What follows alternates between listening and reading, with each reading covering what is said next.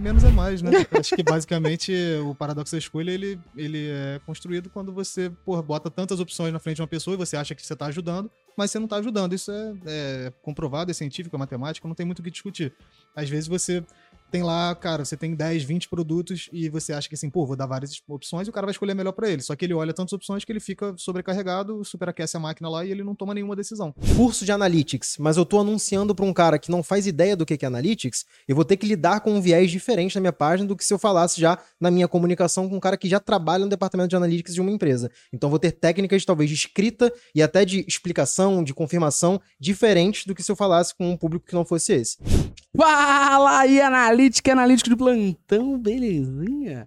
Vamos falar hoje de vieses que atrapalham a tua conversão. E ao meu lado, ele, ele, o Senhor, o amado entre os populares, o louvado, o clamado Diamante Negro da Analytics. NGB News não para. Arrasta pra louca. Arrasta pra louca, sucesso. É. Ele só gostou de eu chamar ele de Diamante Negro porque ele ia fazer piadinha. Né? Sim, então o que que um, que eu que continuo um odiando. depois do café, né? Né? De cafezinho eu falei que ia funcionar. Cafézinho é outra coisa. falei que ia funcionar. Seja bem-vindo a mais um episódio. Ah, muito cara. obrigado por me convidar aí. Eu sempre te convido, Sempre gosto cara. de participar assim no podcast. Muito bom. Eu acho bom sempre te convidar, porque, né? É legal, porque depende do dia que você vai estar aqui, né? Tem dia Exatamente. que tu é diamante negro, tem dias que tu é o quê? Saci do tráfego, Torozinho. Torozinho. Então, forte. Pra gente poder falar de vieses, a gente vai chamar pessoas que vão te ajudar a ficar enviesado a comprar o Prime. Não, mas, dá é, mas você, você já deve estar mais Tá enviesado. tocado. Não, tá você, você, pelo amor de Deus, teu ouvinte não compra o Prime, não tô te entendendo legal, não. Vamos Olha. começar aqui por quem já paga boleto na casa. Sérgio Fernandes, seja bem-vindo. É bom que eu já sou apresentado assim, né? Seja bem-vindo aí, cara. Fala o que né? tu quiser aí, dá teu papinho. Dá teu papinho Dá teu papinho, fala o que tu quer falar, por favor. Mas muito obrigado pelo convite mais uma vez. Como o Luciano, que bom que eu sou convidado, né? Parece que eu já faço parte da família, mas é isso. Bom estar aqui também pra ajudar essa galera a se enviesar ou não se enviesar. Vambora. Boa. E agora, estreando na casa, ele, que já foi host de podcasts Em outra vida. por aí em outra vida. E tá aqui agora participando do Analytics Talks pela primeira vez. Um ouvinte assíduo, por sinal. Sim. Uhum. Pô, críticas duríssimas, inclusive, É. que eu recebo no meu privado. Ele, cara, ele é, ele é. Tá ligado o crítico de cinema? Ele é o Sim. crítico do Analytics Talks. Exatamente. Ele fala assim: eu acredito no próximo. Vocês podiam. Não sei Não, inclusive, sai. tipo assim, eu tô meio, meio com medo, né? Porque a gente tá Não, com nosso medo não, ele tá fudido, porque depois da gente gravar, eu vou ouvir e vou falar. Me permita ter ser uma Chama ele no direct. Chama ele no direct do Instagram e fala assim: ó, eu acredito no próximo. Você poderia... Com todo respeito. Seja bem-vindo, Lucas Lombardi. Pô, obrigado, cara. É um prazer imenso estar aqui e falar para nossa audiência, né, que é, eu sou responsável aqui pelo time de educação, que inclui a Médicas Boss Prime. Então, quando você não compra, você impede o leitinho das crianças chegando em casa. você impede né, que eu continue, pô, né, subs- né, subsistindo aqui nesse mundo cão. Então, por favor, Cigarro tá caro. cigarro está caro. Mas eu estou, eu estou parando, eu estou parando. Boa, Inclusive, pô, se a gente fizer o quê? 100 vendinhas aqui, eu paro já. Já para agora. Imediatamente. 100 vendinhas aqui. Imediatamente. Imediatamente. Isso não é um viés, mas Não é. é só a proposta de valor. É. Mais nada, né? Máximo isso. Oferta irresistível. É uma Oferta campanha. irresistível. Oferta irresistível. Pra gente poder começar, queria que vocês explicassem pra gente o que, que são vieses e por que, que isso atrapalha ou pode ajudar as conversões de sites, aí não importa que tipo de negócio é. Mas acho que é legal porque muita gente fala vieses do marketing, viesados, não sei o quê, porrada de coisa, e no final parece que isso é a mesma coisa que gatilho mental. E qual é o esquema do viés? E a gente não vai falar de gatilho mental aqui nesse podcast. O seu mais A gente não fala de hack, a gente fala de ma- macete. A gente não fala de mindset, a gente fala de pensamento. E a gente podia fazer uma fala coisa, quem falar. Essas palavras assim, agora vai ter que pagar uma prenda ao vivo Uma- no podcast. Perenda, gostei. Tá ligado? fechou, Tipo fechou. assim, se o cara falar, tipo, hack, ele vai ter que dar, mandar um trote agora. Agora, a gente Ligar vai ligar aí pra um mãe. familiar. Exatamente. Isso aí, liga pra sua mãe agora e diz que tu tá indo morar na lua. Isso. Vambora.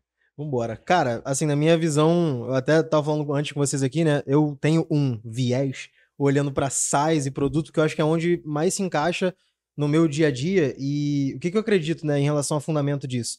Viés de conversão geralmente é uma coisa que você, como dono do produto ou dono da oferta, faz muitas vezes sem perceber. Tu enviesa o teu cliente ou o teu usuário a executar uma ação E às vezes, quando tu tá analisando a métrica no fim das contas, por exemplo, a taxa de conversão, o engajamento com o produto, o uso de uma feature, é, você pode estar analisando só o número sem levar em conta o que você tá influenciando ele a fazer. Então, na minha opinião, é, eu acho que vale a pena o papo aqui a gente ir para um lado de tocar nesses vieses que são ações que às vezes são invisíveis para quem tá fazendo, um cara que não é especialista em UX ou alguém que saca muito de CRO, tá fazendo, tá influenciando o usuário e no fim das contas ele quer melhorar uma métrica lá no final, que às vezes é só uma consequência e não a causa em si. Acho que é legal também porque viés, não sei, pra mim às vezes parece que tem um tem uma conotação meio negativa, né? Tipo assim, puta, o cara está enviesado, meu Deus, como se ele fosse um cara do mal, né? Um cara nefasto, mas na real a gente tem vieses, né? Os nossos clientes têm vieses, pessoas têm vieses, e eu acho que a gente reconhecer esses vieses vale para desde a área científica, área de produto, área de marketing, não importa, assim. As pessoas têm vieses e você parte deles para tu tomar suas decisões e entender as análises que está fazendo, basicamente é isso. Boa. E como é que a gente usa isso na prática?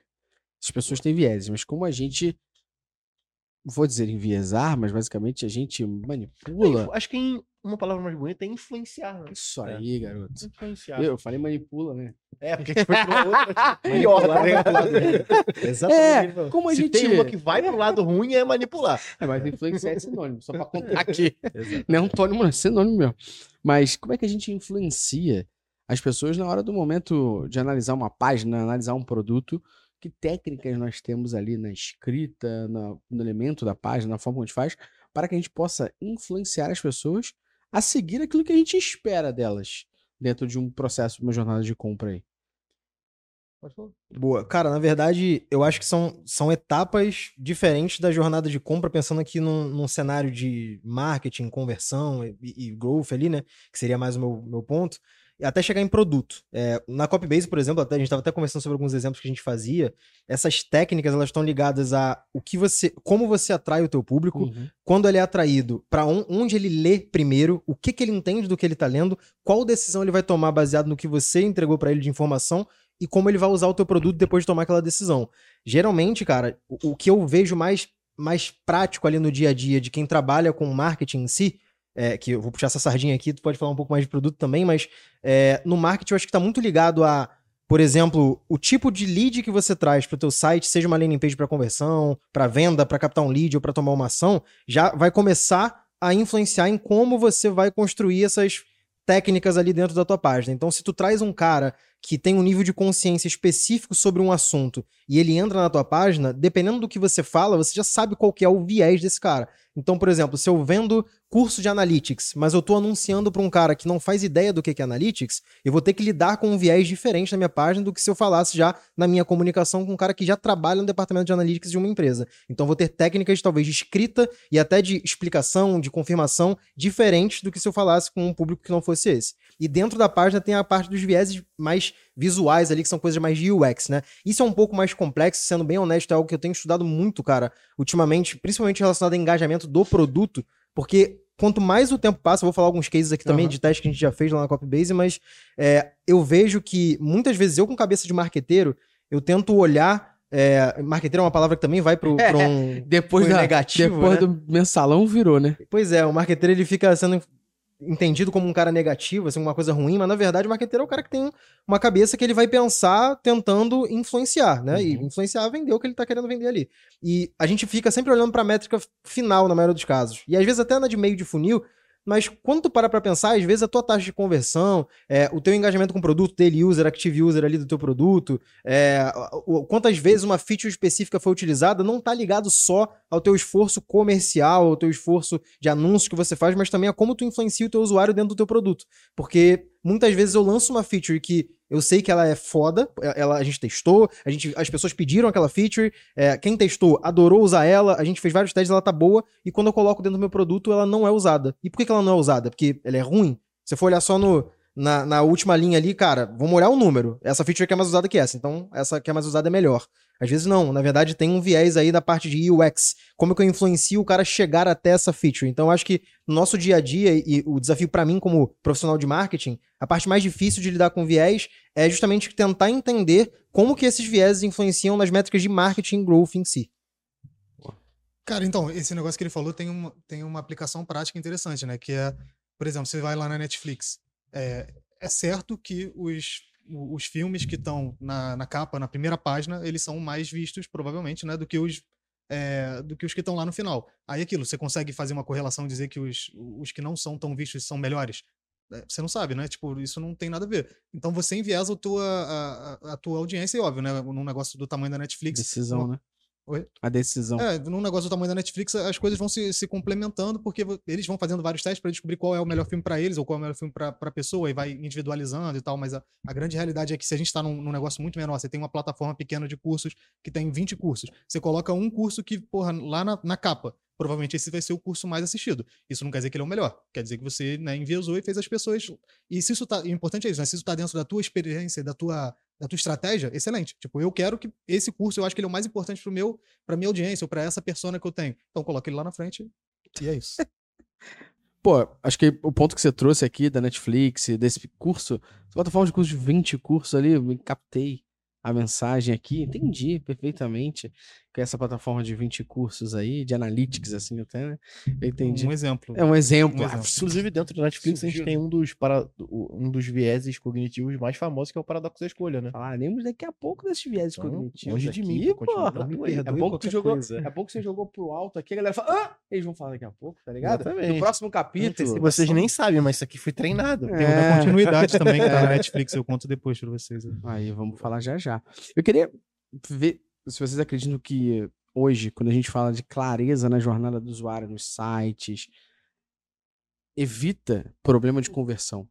Quero dizer com isso é que, pra gente aqui, pelo menos ao meu ver, um dos principais, um dos principais fatores, assim, para conversão é a gente entender a jornada do nosso cliente, do nosso usuário, do nosso consumidor, e que para essa pessoa que está consumindo ou fazendo esse processo, fique claro também o que é essa jornada, que muitas vezes não fica claro.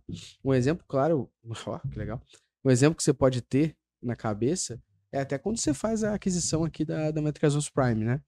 Você é redirecionado para uma página de um carrinho de uma plataforma que não é da Métricas Boss.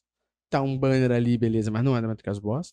Você efetua a conversão, chega para você um e-mail da Métricas Boss chega o e-mail da empresa que você comprou ali. Então, toda vez que a gente vê que essa jornada é um pouco mais complexa ou um pouco mais confusa, isso atrapalha a conversão do consumidor. A gente tem número até que mostra a quanti- quantidade de pessoas que entram na nossa página, clicam pra ir pra lá e chega lá vai embora. Qual o motivo do filho da puta que já sabe o preço chegar no checkout e desistir? Tem vários pontos ali, mas um deles é até entender.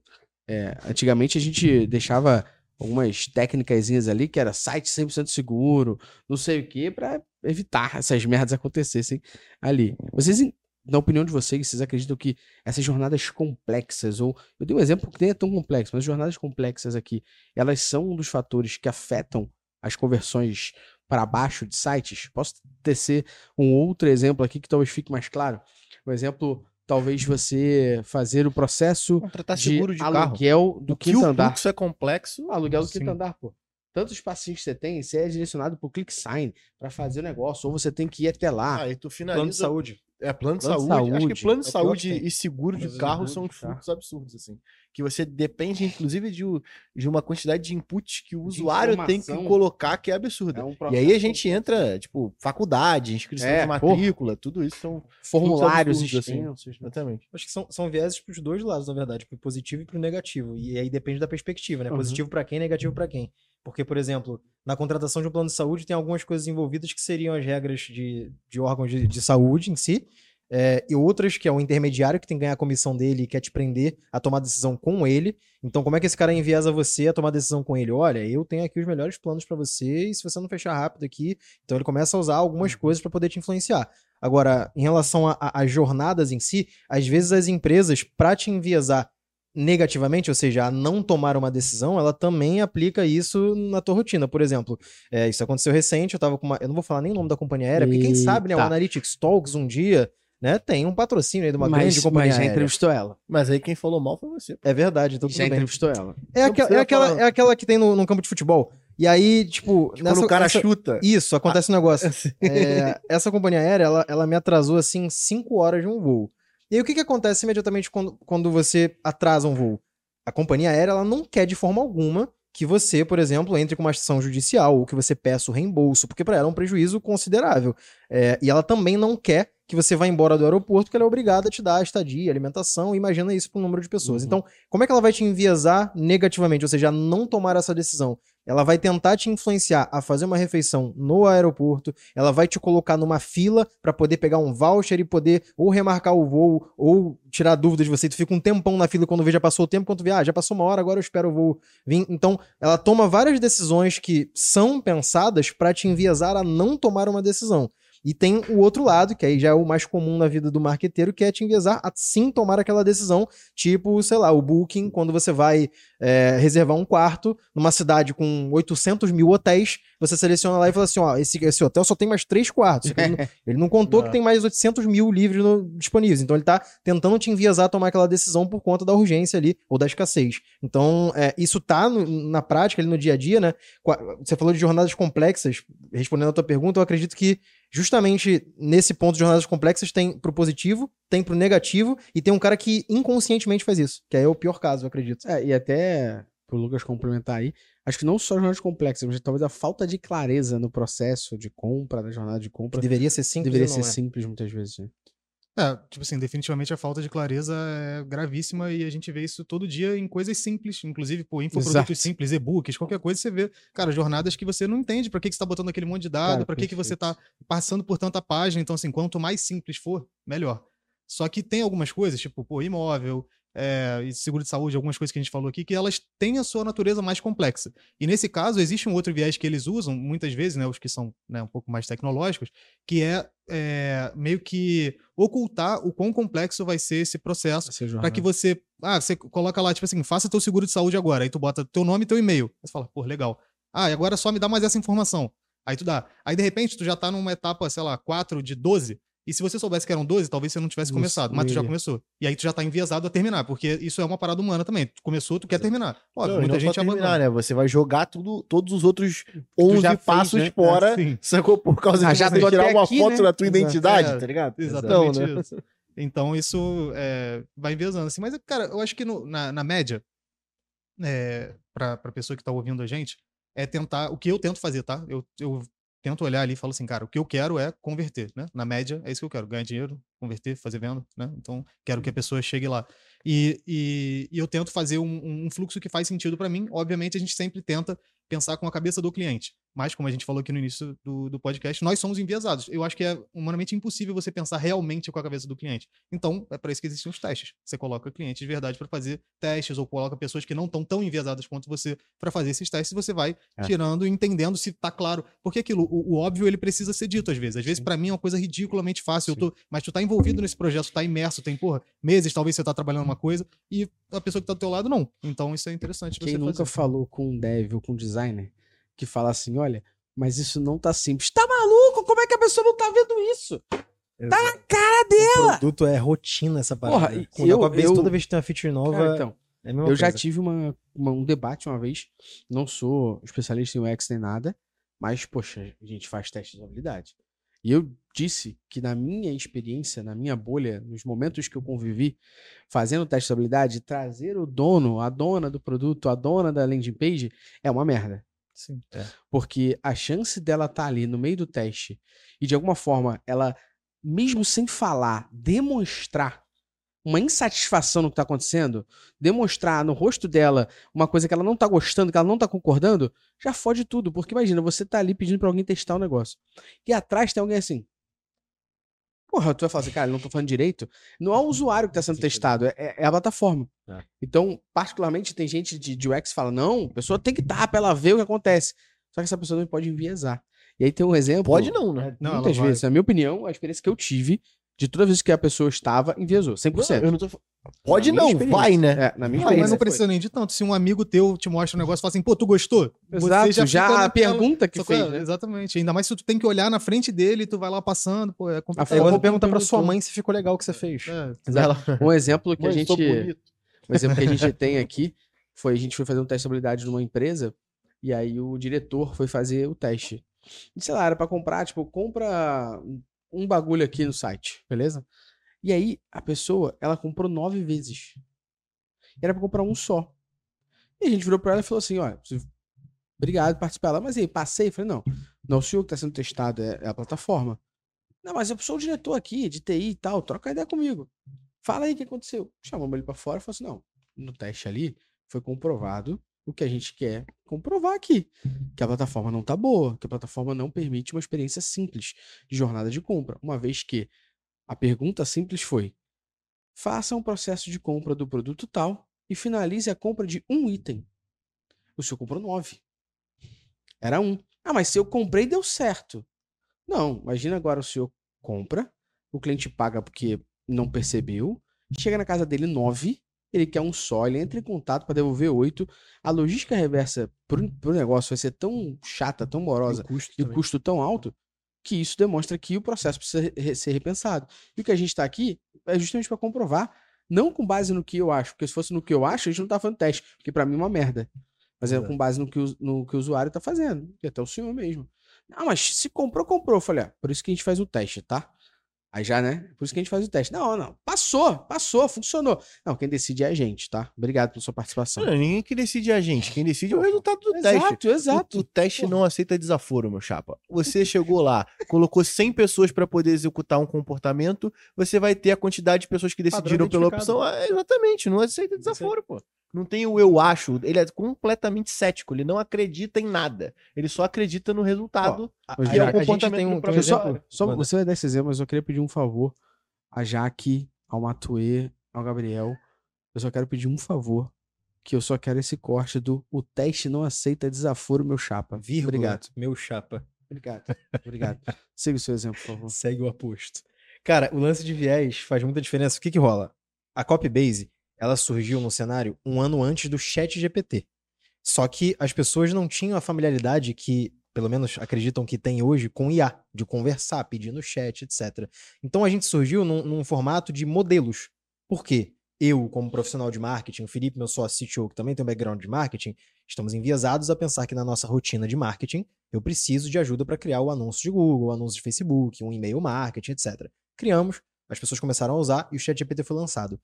O que, que aconteceu antes e depois com o viés do cliente que começava a usar meu produto? Antes o cara entrava, aí ele olhava: Nossa, que foda, vocês fazem isso tudo. Vou usar. Aí o cara começava a usar. Só que depois, depois ChatGPT, o cliente ele entrava na minha plataforma falando assim: Onde é que eu converso com a IA? Aí eu falo: Como assim conversar? Não, eu quero pedir pra ela. Eu falei, mas o que que você quer pedir? Eu quero pedir um anúncio. Eu falei, mas você viu que tem um modelo anúncio? Não, mas eu quero perguntar. Então, a forma como eu tenho que vender o meu produto e a forma como eu tenho que influenciar o cara depois de ter comprado a usar, teve que mudar por conta de um cenário macro que eu não controlo. Então o cara já vem, hoje em dia o meu cliente, ele vem enviesado por uma forma de uso conversacional que até então eu não teria dentro do meu produto. Então, se eu não tivesse analisado esse viés de fora, meu produto hoje estava defasado. Porque o cara ia entrar na minha plataforma e falar assim: puta, que merda, só tem modelo. Só que há um ano atrás era ótimo. Cara, que bom, só tem modelo. Então, esse viés é o mesmo produto, o resultado final é muito parecido, só que a forma dele, dele interagir mudou por causa do viés que ele vem começar a usar meu produto. Eu Acho que você levantou uma bola pra gente trazer aqui agora, que é sobre esses vieses mais conhecidos, seja usabilidade, seja essa parte toda. A gente pode pensar aqui que existem vários tipos de conceitos que no final ajudam a gente a direcionar melhor o que a gente deve ou não fazer. Talvez um dos mais conhecidos é o paradoxo da escolha, né? Para quem não conhece, a gente já mencionou ele no nosso podcast aqui, no podcast Dicas, dentro do blog, que basicamente pesquisa TED Talks, paradoxo da escolha, você vai achar legendado e tudo mais. Eu queria falar um pouco desses conceitos, que conceitos vocês conhecem dessa parte aqui, que vocês podem explicar pra galera e trazer um exemplo ou outro de como a pessoa pode usar esse conceito na prática Boa. ao construir sua landing page, seu site, sua página, sua promoção, sua oferta. Começa por você, Lucas. Vou começar pelo Lucas, porque. Levanta, levanta o que tá na tua mão aí. Meu caderninho, meu caderninho. Oh, o cara tá cheio de anotação, irmão. Tem que trazer Caderno, ouro. caneta, porra. posso vir sem, Ele sem bandoleira, estudou. né? Não pode Sem bandoleira. Sem bandoleira não pode. 20 anos de curso, porra. Porra. É, cara, eu acho que é, menos é mais, né? Acho que basicamente o paradoxo da escolha ele, ele é construído quando você porra, bota tantas opções na frente de uma pessoa e você acha que você está ajudando, mas você não está ajudando. Isso é, é comprovado, é científico, é matemática, não tem muito o que discutir. Às vezes você tem lá, cara, você tem 10, 20 produtos e você acha que assim, pô, vou dar várias opções e o cara vai escolher a melhor para ele. Só que ele olha tantas opções que ele fica sobrecarregado, superaquece a máquina lá e ele não toma nenhuma decisão. E isso a gente vê na, na, em, todas, em várias instâncias da vida no marketing. É mais duro ainda porque a não, a não decisão que ele toma é prejudicial para você dinheiro, que deu né? tanta decisão. É. O que eu falo sempre, que é, é um dos mais comuns em, em relação à conversão, o, o princípio da ancoragem, ele, inclusive, tem um caso que até foi o que eu falei antes da gente começar aqui, que eu acho que já é um bom time para citar ele.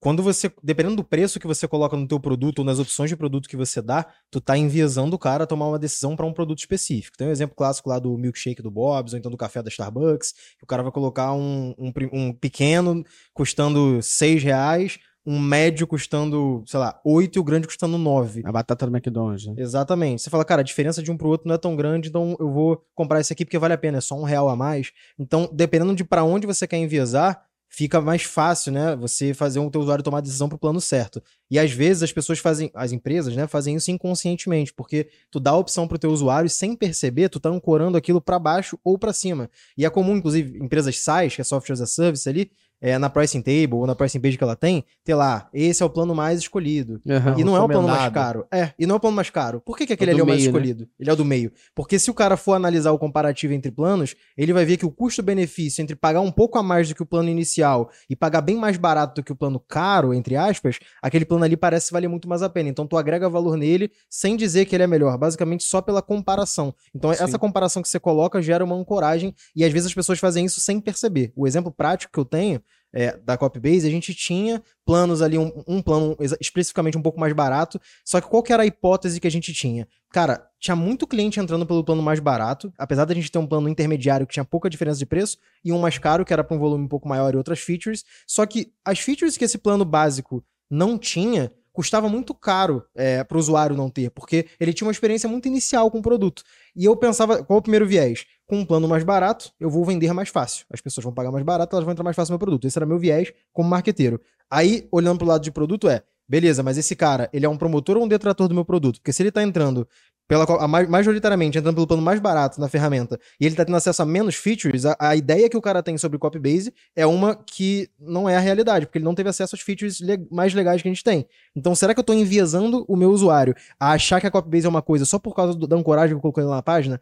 Aí a gente tem que ter um pouco de culhão pra fazer isso, eu, eu relutei algumas semanas, eu falei assim, cara, vamos arrancar o plano básico fora. Foda-se, vamos tirar. Porque o cara não tinha várias features, o limite dele era muito baixo, era, era outro cenário. Cara, a gente tirou o plano básico, a receita ficou intacta, não mudou nada a nossa receita diária e mensal. Isso aí já tem três meses, então, cara, um trimestre já é um tempo suficiente pra analisar que não impactou. O que aconteceu é que, geralmente, os caras que assinavam o plano básico passaram a assinar o plano que antes era intermediário, ele é um pouquinho mais caro, mas com todas as features. O engajamento com o produto melhorou, porque o cara tem mais features e ele vê a Copybase como um produto mais útil pro dia a dia dele. E o cara que assinava o básico, que não assinou esse plano de hoje, era o cara que dava churn em um mês, dois meses. Era o cara que entrava só rapidinho pra testar o negócio, não usava muito bem o produto, ele não era o ICP do meu produto, esse cara deixou de comprar. Ou seja, minha receita ficou intacta, só que agora eu tenho um cliente melhor, com mais retenção. Então eu aumentei meu LTV só de tirar um plano ali por causa do princípio da ancoragem. Enquanto eu enviesei produto, LTV, engajamento por causa de um plano. Bizarro. A gente fez isso no MB lá nos tempos primórdios do Prime. Era um preço mensal que a gente cobrava e tinha o plano anual. Uhum. E todo mundo comprava mensal, né? Cancela quando quiser, paga só trentinha. Pô, só que aí tem, o, tem outro princípio que existe, que é o princípio da taxa do eu sei, né? Eu sei que isso não vale a pena pra mim. Aí você revolve o mensal e deixa o anual, que se a pessoa parcelar em 12, ela tá pagando mensalmente o valor. Mas é pra gente, o, o dinheiro entra de uma vez só e a gente tem uma retenção melhor, né? Não tem o churn da pessoa desistir no meio. Porque plano mensal é foda. É. Você toda hora tá brigando pra essa pessoa. Pra manter, você traz gente nova. Então você tá muitas vezes trocando dinheiro, né? Exato. Quando você toma um anual, você não troca esse dinheiro. Se o produto for bom, você mantém a retenção, nossa retenção é alta aqui. E falando sobre vieses ainda, eu queria talvez trazer aqui, e a gente vai deixar um tempinho pra vocês pensarem, que você vai dar um recado antes de eu falar sobre isso. Então eu queria entender os vieses mais comuns que vocês veem acontecendo nos sites, em produtos, para vocês falarem realmente, ó, isso acontece por conta disso, isso é benéfico, isso é, é ruim, isso prejudica, isso ajuda. Vou deixar vocês pensarem um minutinho, o Luciano, antes de tudo, vai mostrar, vai falar de um lugar que não tem viés. A pessoa tem que assinar. Tem que Não, o viés é esse, né? Tem que assinar. Esse é o viés. Esse é o viés. Pô, mas aí ninguém precisava saber, tá ligado? Não, a Ficava gente tá aqui pra mostrar a verdade. Ensinando, né, galera? Você tem que assinar a plataforma com mais de 20 conteúdos aí, curso de Google Tag Manager, curso de Google Analytics 4, oratória, o que a gente não usa aqui para poder fazer esse podcast, inclusive, mas você pode usar para poder melhorar suas apresentações no dia a dia, beleza? Então aqui vai ter um link sem desconto e cuidado, porque já já vai aumentar o preço. Esse é o viés da coragem. E Muito da bem. escassez da urgência. Ao mesmo tempo. Ao né? mesmo Ao tempo. mesmo tempo. viu? E assim, eu uso oratória, tá, gente? Cada um fala por si aqui. tá? A gente tá vendo, né? A gente tá vendo. E quem ajuda a gente a estar tomando um café que tá do teu lado aí, ó. Esse cafezinho aqui muito forte é da Coffee Mais. Forte. Tem drip coffee, tem cápsula muito boa também, inclusive. Eles lançaram um café que já tem um tempo já, mas é muito gostoso. Eu gosto sempre de marcar, que é o crema. Muito Super bom. crema. Super crema, muito forte também. Tem xícarazinha, você pode comprar suas canecas, muito forte lá. Coffee Mais muito forte. Tem aqui o link, inclusive, que não é com 5% de desconto no boleto, não, é 20%. Então tu vai lá e amassa o café da Coffee Mais, beleza? Boa. E se a galera quiser estampar o seu amor pela área de analítica? Aí ela vai lá na lojinha em parceria, Métricas Boys e Reserva, e compra a sua camisa Muito com forte. 20 reais ou 20%, porque a gente não sabe fazer conta e a gente colocou o preço do produto exatamente para poder ser os dois. Pô, Belezinha? de nada por isso. link tá aí pra você. Facilitamos a vida de todo mundo. E temos um tempo pra vocês pensarem. Não, isso puxa até um gancho legal, né, cara? Você vai dar, você dá 20% do produto ou tu dá, tu dá o valor em real, né? Tipo assim, nesse caso, a gente fez aqui do, do jeito fácil, mas isso é, um- é uma parada que acontece todos os dias, né? Boa. Quando você tá, às vezes, você tá oferecendo o teu produto, se teu produto custa, sei lá, 2 mil reais, e tu fala, ó, no boleto tem 10%. Se tu falar pro cara que 200. é. 200 reais, eu tenho tendo a acreditar que ele, ele vai, vai se empolgar. Eu tenho um, um exemplo pra falar Depende, sobre né? isso. Porque às vezes num produto mais barato, os 10% são 2 reais. É. Pronto, E aí, então, tipo, tu vai colocar É, os 10%, 10% com é maior, vantagem é. maior. É exatamente essa, É esse é o cálculo que você tem que fazer, e às vezes você não precisa nem pensar muito, você faz É. um teste Uhum, E aí o certeza. teste te conta, sacou? Mas às vezes você não tem a oportunidade de testar, você tem Inclusive, que tomar uma decisão. Tinha, tinha um teste que a galera fazia antigamente, que era. Que, que foi um teste que foi famoso até, que era quando você colocava é, o valor do parcelamento junto com o preço do produto. Então, Era, você botava era um parcelamento um, maior. 179, por exemplo, e aí você colocava o preço junto do parcelamento para poder É, fazer não, o você cara botava um ali. parcelamento maior. Ao invés de você ver é, 1.790, aparecia 10 de 179,90. Aí tu fala, caralho! Aí embaixo tá 1.790. O Exatamente. preço parcelado vinha mais alto do que Sim. o preço cheio, né? Mais alto, digo maior, é, né? maior. Não. Mais alto em destaque. maior o preço, né? Sim. Isso. E aí, quais são os vieses mais comuns que vocês veem que acontecem nos sites de e-commerce, landing pages? Eu Vou deixar ele falar. É, deu, o cara, o cara trouxe o tá caderno e a caneta, né? Cara, eu vou, vou falar do, do, do ponto de vista de quem, de quem produz, né? Do, do- eu acho que. é, a gente até falou um pouquinho, né? A gente falou, ah, pô, pergunta pra tua mãe se tá bonita e tal, né? Tem esse negócio. Eu acho que, cara, esse viés é uma parada quando a gente trabalha com pessoas Esse criativas. negócio é bom. né? É, cara, é copy, é, pô, designer, qualquer tipo de, de, de pessoa, assim, né? A gente tem muito essa tendência de, de, de fazer, cara, pô, tá lindo. Ai, tá bonito. Ai, meu Deus, que coisa linda que eu fiz, que coisa maravilhosa. E, tipo, você parte da tua, da tua empolgação, né?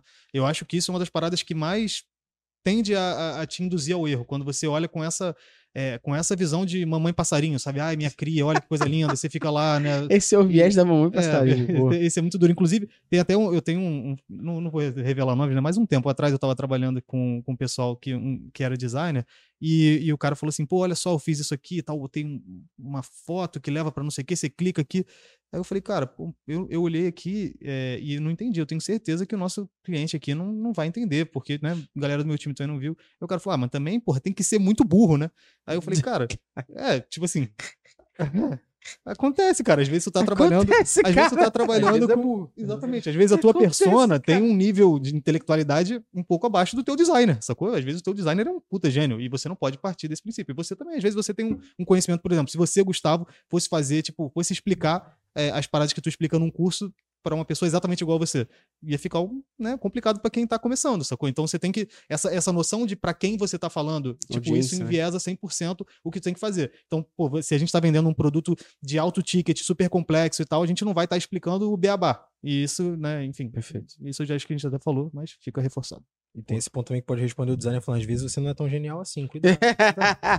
Danny Kruger, né? Quanto mais genial você pensa que você é, talvez seja o contrário.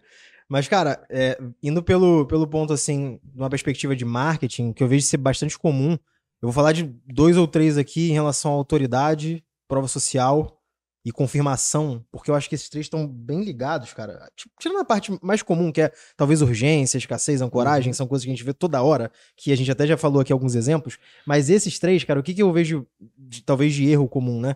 Imagina o cara quer ser um infoprodutor, é, e aí ele quer vender um curso de alguma coisa. Enfim, o assunto que ele é especialista. Ele quer aumentar a autoridade dele. Então, imediatamente, o que ele vai fazer é tentar fazer uma página bonita, é, talvez botar um blazer, talvez falar legal no Instagram e jogar o lead dele, o usuário, para uma página para poder, é, talvez, comprar o produto que ele está oferecendo. Só que se não tem uma prova social, se não tem uma confirmação daquilo ser verdade, provavelmente ou ele vai virar chacota ou ele vai ser duvidado. O pessoal vai olhar e falar assim, cara, será que é mesmo? Então, é, são, são vieses que, apesar de você utilizar eles sozinhos, eu acredito que não vão ter o efeito necessário. Uhum. Aí o da prova social entra no seguinte ponto. As pessoas, inclusive a galera mais de dropshipping e alguns outros mercados, meio que virou uma prática comum forjar a prova social não existente para poder chancelar um produto que ele tá tentando vender. É raro, mas acontece sempre. Mas Porra. acontece todo dia. Então, cara, é, gerador de conversa de WhatsApp pra fingir que a conversa de WhatsApp foi de um cliente falando que aquilo ali era bom. Então tem várias técnicas, né? Isso aí são duas, só mas tem é técnica, mil... isso é Né, mentira, técnica, né? estelionato, né? Não, é, Isso é- Que fala, né? é fazer, é fazer merda, mas sendo técnica, né? Tem técnica de fazer merda. Então, Tá. é, é, é tecnicamente errado. Então, é, isso geralmente, hoje o usuário, eu acho que. Não é vacinado a palavra, porque, cara, o usuário não tá vacinado, ele cai. Óbvio que vai Ah, cair. tá cheio de bobo no mundo, né? Exato. É, todo, como diria o, meu, o grande filósofo Luciano Fialho, todo dia sai um malandro e um otário de casa. Não, isso aí não foi o que eu encontram. falei, não. Você não. Isso aí é só, é só Tentei tu, enviesar a audiência pra você, você não quis. Gerson, Então tudo bem. sabe? Mas basicamente, isso, quando o cara usa errado esse, esse viés também, o que vai acontecer é que ou o usuário vai duvidar da índole dele ou da, da eficiência do que ele tá vendendo, porque ele vai ver, cara, isso aí não é real, não tem cara de ser verdadeiro. É, e se ele usar um sem usar o outro, se ele usa prova social sem ter autoridade ou vice-versa, eu acredito que não vai funcionar você se portar como autoridade e ninguém confirmar isso. Ou as pessoas confirmarem, olharem pra você e você não confirma o que tá sendo falado. É, e o de confirmação talvez seja justamente a, a consistência daquilo ali ser passado, a mensagem ser passada de forma clara pro teu usuário. Tu vai enviesar uma pessoa, eu dei o exemplo aqui de um produto, mas isso serve também para um e-commerce, talvez. Tipo, se você entrar marketplace, é o que mais acontece. Tu vai procurar um produto no marketplace e aí ele tem nenhuma avaliação. Cara, o cagaço de comprar vai lá no alto, Sim. velho. Se eu vejo um produto, sei lá, na, na Amazon, na Magalu, na Americanas, Na não tem Shopee. Nenhuma avaliação. Eu tô dizendo velho. isso porque a, a- a minha esposa, quando vai comprar qualquer produto dentro dessas lojas, o que baliza ela decidir se Avaliação. vai comprar ou não é a avaliação, sacou? Exato. E aí, pô, o que, que a, a, a Shopee e esses AliExpress começaram a fazer? A criar um programa onde ele incentiva te dando crédito pra você poder, de Falar fato, sobre- testar o produto e falar sobre o produto. E aí aparece lá um vídeo de uma pessoa usando, colocando no pé, falando que, ó, chegou, não é um tijolo, tá ligado? Exato. Então, tipo, eu acho que esse viés é justamente o de mostrar que é real, incentivar o teu usuário a fazer aquilo de uma forma que quem tá comprando sabe que não é uma mentira, porque isso só funciona porque o usuário tem um viés de acreditar que aquilo é real. A partir do momento que, sei lá, um site grande faz isso e ele tá mentindo, opa, pronto, ligou um alerta, isso aí já não é o suficiente. Porque eu Uhum. falei, ah, mas aí aquele site lá fez isso, pode ser mentira também. Tipo, avaliação de Mercado Livre, algumas outras que tem gente que acaba forjando ali. Então, acho que é um- tem vieses que são um conjunto para um ajudar o outro a funcionar, que só- talvez sozinhos eles não vão funcionar. Então, acredito que os mais comuns, respondendo a tua pergunta, autoridade e prova social acho que são os que mais acontecem, é, a consistência ali, a confirmação e também urgência e escassez na hora da oferta, junto com a coragem. urgência e escassez, a gente tem o maior de todos, que é a Black Friday, né? Exatamente. Que é uma urgência e escassez de oferta, Mas- no caso. Acho que toda data comemorativa acaba sendo uma urgência, né? Você ainda tem uma crítica construtiva à Black Friday e vou trazer em cima do meu ponto de vista. É, a gente não. A gente, a gente fala de gatilho, de urgência e escassez, mas a escassez você não faz a menor ideia, porque não te dizem quantos tem em estoque. Exato. Dizem, Então, é uma- uhum. nem todos sabem. Às vezes dizem, É- é, essa é minha- é um que diz. A, a, a Kabum e sites de tecnologia. Mas se você entrar no varejão, não tem não. Uhum. Quantos tem, por exemplo? É, esse é um ponto. E ponto número dois, que é sobre a, a urgência. Antigamente a urgência era compra até sexta-feira. Agora a urgência é Black hora hora, né? Month. Não, mas gente tem que faz oferta Black diferente de hora em Week. hora. É, então, aí é uma oferta diferente de hora em tem a hora. pré-Black Tem gente Black que faz a Friday pré-Black. Friday, É, tem a então, Black mas- Week, mas a acho que Black o ponto, Month. o ponto que ele tá querendo trazer é que a galera meio que banalizou a utilização do viés de Exato. urgência e escassez de oferta porque que vem por uma parada de, ó, você tem 24 horas pra comprar aquele produto que É. você deseja o ano inteiro, e aí o ano inteiro, tipo, e aí você a cada dois meses tem Black Monday, tem Dia do Consumidor, E aí cada mês E você tem uma oferta diferente que parece a mesma Aniversário, coisa. métricas boas. Exatamente. Aniversário Guanabara, por exemplo. E- Não, esse daí é uma é, É, um, o melhor é o melhor, do Rio de é Janeiro. a melhor utilização do viés de urgência e escassez, pô. Exatamente. Porque acontece uma vez só por ano. É, exato. Sacou? Mas muda, né? Sabe que aniversário muda. Não, mas aí foda-se. né? A empresa do cara, ele fala que ele criou quando ele quiser. Ele faz é- aniversário um dia por, um dia por Eu ano. tô, tô falando isso não em cima de que eu acho que nego mente, outra coisa não. É sobre a falta de oportunidade que a galera dá. Sacou? De crescer, talvez usando esses vieses mais, mais explícitos na frente do consumidor. Eu, falando disso aqui, eu resgatei dois exemplos voltados aí, como isso que é minha base em si, mas um da Métricas até, já trabalhando aqui na Métricas, que era uma empresa de GPS. O GPS era 200 reais. Sim. Só que cobrava um frete de 20 reais. Então a pessoa olhava e falava: abandono de carrinho era alto. Depois da pessoa consultar o frete, 20 reais era. Pro produto ser barato, é 10% do valor. A pessoa consegue ligar na hora. Assim, porra, 20 quanto é 10% do valor do produto. E a gente foi fazer um teste, que era vender o produto por 220 com frete grátis. Essa surpresa que a pessoa tinha de chegar no carrinho, consultar o frete, falar frete grátis, fez com que as pessoas comprassem mais o produto, aumentou a conversão do produto, aumentou a gente finalizando as compras desse produto. E no final era você Mesmo pagou a mesma coisa. Exato. Só que a sensação da pessoa em receber aquilo como frete grátis, eu não sei hoje em dia, tem que ser testado, tem que ser avaliado, negócio a negócio, mas o, o frete grátis no Brasil é uma coisa que é, as pessoas amam receber. Então, às vezes, você pensar enquanto você É, porque tá talvez a tendo de mora num oportunidade país produto, grande pra caralho, né? é, então, mas às vezes você pensar enquanto você tá tendo de oportunidade no produto, pra você mexer ali em preço, vendo o frete grátis, ou tentar ver, porque eu, particularmente, dependendo do produto, eu seria o oposto desse cara. Eu falar assim, pô, 200 conto, 20 reais de frete, é uma merda. Mas, dependendo da, da ação que você venha fazer, 220 reais, num comparador de preço, você tá caro. E aí vai diminuir pessoas querendo comprar. 199 com 21 de frete, poderia É. prometer mais, talvez. Então, aí é, Exato. são testes a serem feitos, mas Exato. é a sua percepção de valor da pessoa, daquela oportunidade que ela ganhou. E outro, o, o grande amigo nosso, Eduardo Matos, fez. Teve uma época que a gente trabalhava lá no Compra Fácil, e aí me deram um projeto. Só que esse projeto nunca deu certo, mas tem que dar. Testa essa porra aí. Que era uma, uma loja que o Compra Fácil lançou na época lá, que era o Compra Fácil Oferta, eu não lembro agora o que que era, mas era a venda de produtos remanufaturados. Você lembra o nome dessa porra, não? Era um bagulho de produto remanufaturado. Era tipo, compra muito fácil. É, tipo assim. mas era, não, era, era compra fácil alguma coisa. É, oferta, acho que era compra fácil oferta, não lembro agora. Então, vamos supor, comprei esse iPad aqui, a caixa chegou amassada, eu tenho direito de devolver. E pedir um iPad normal. Por esse produto estar a caixa amassada, você vai ter que botar ele com preço diferenciado. Então eram remanufaturados, né, os produtos ali. Ou faltava manual, alguma coisa, ou tinha coisa que não impedia o funcionamento do produto. Por conta disso, muitas vezes, o produto estava mais barato. E aí, a gente percebia que as pessoas namoravam muito o produto antes de comprar. E qual era o meu principal pensamento ali, junto com o time? Foi, poxa, por que as pessoas pensam muito em comprar esse produto, uma vez que tá mais barato? A gente está informando qual é o tipo de, de avaria. Ah, caixa amassada, arranhões que não impedem o funcionamento e tal. A logística era muito complexa da gente tangibilizar para o consumidor qual era aquele problema. Então, como é que eu tirava o viés dele achar que ia vir um arranhão na tela? Né? Era dando foto para ele ali na, na tela, no computador, ele abrindo e vendo que não tinha. Mas a- a complexidade Confirmação. de né? tirar foto e o caralho a quatro do produto era gigante. Então, a gente criou umas categorias de problema para botar na descrição do produto. E a segunda coisa é por que, que a pessoa não compra agora? Por que, que ela namora? E a gente foi, fez uma lógica. Toda vez que o produto tiver oito unidades para baixo, a gente vai mostrar a quantidade. Restam oito unidades. Restam sete unidades. Restam seis, cinco, quatro, três, dois. Resta uma. E a gente fez isso. Cara, a taxa de conversão dos produtos que restavam oito unidades para baixo contra os que restavam mais era infinitamente maior. E eu lembro de um case maravilhoso, um abraço, inclusive, aí pro Rodrigo Assis. A gente almoçando, eu tinha mostrado essa tendência, essa funcionalidade para ele que a gente fez com o Face, consultava o estoque e tal, e mostrando os números para ele. Ele, porra, muito bom, a gente conseguiu melhorar as vendas da loja, não sei o que, papapá, show. Aí ele tava namorando um tablet da Samsung. E estavam três unidades. Cara, esse é um abraço pro Assis. E a gente foi almoçar. Quando a gente voltou, ele deu. O computador dele tava desligado, né? A tela. Quando ele ligou a tela e deu refresh na página, era a página do tablet.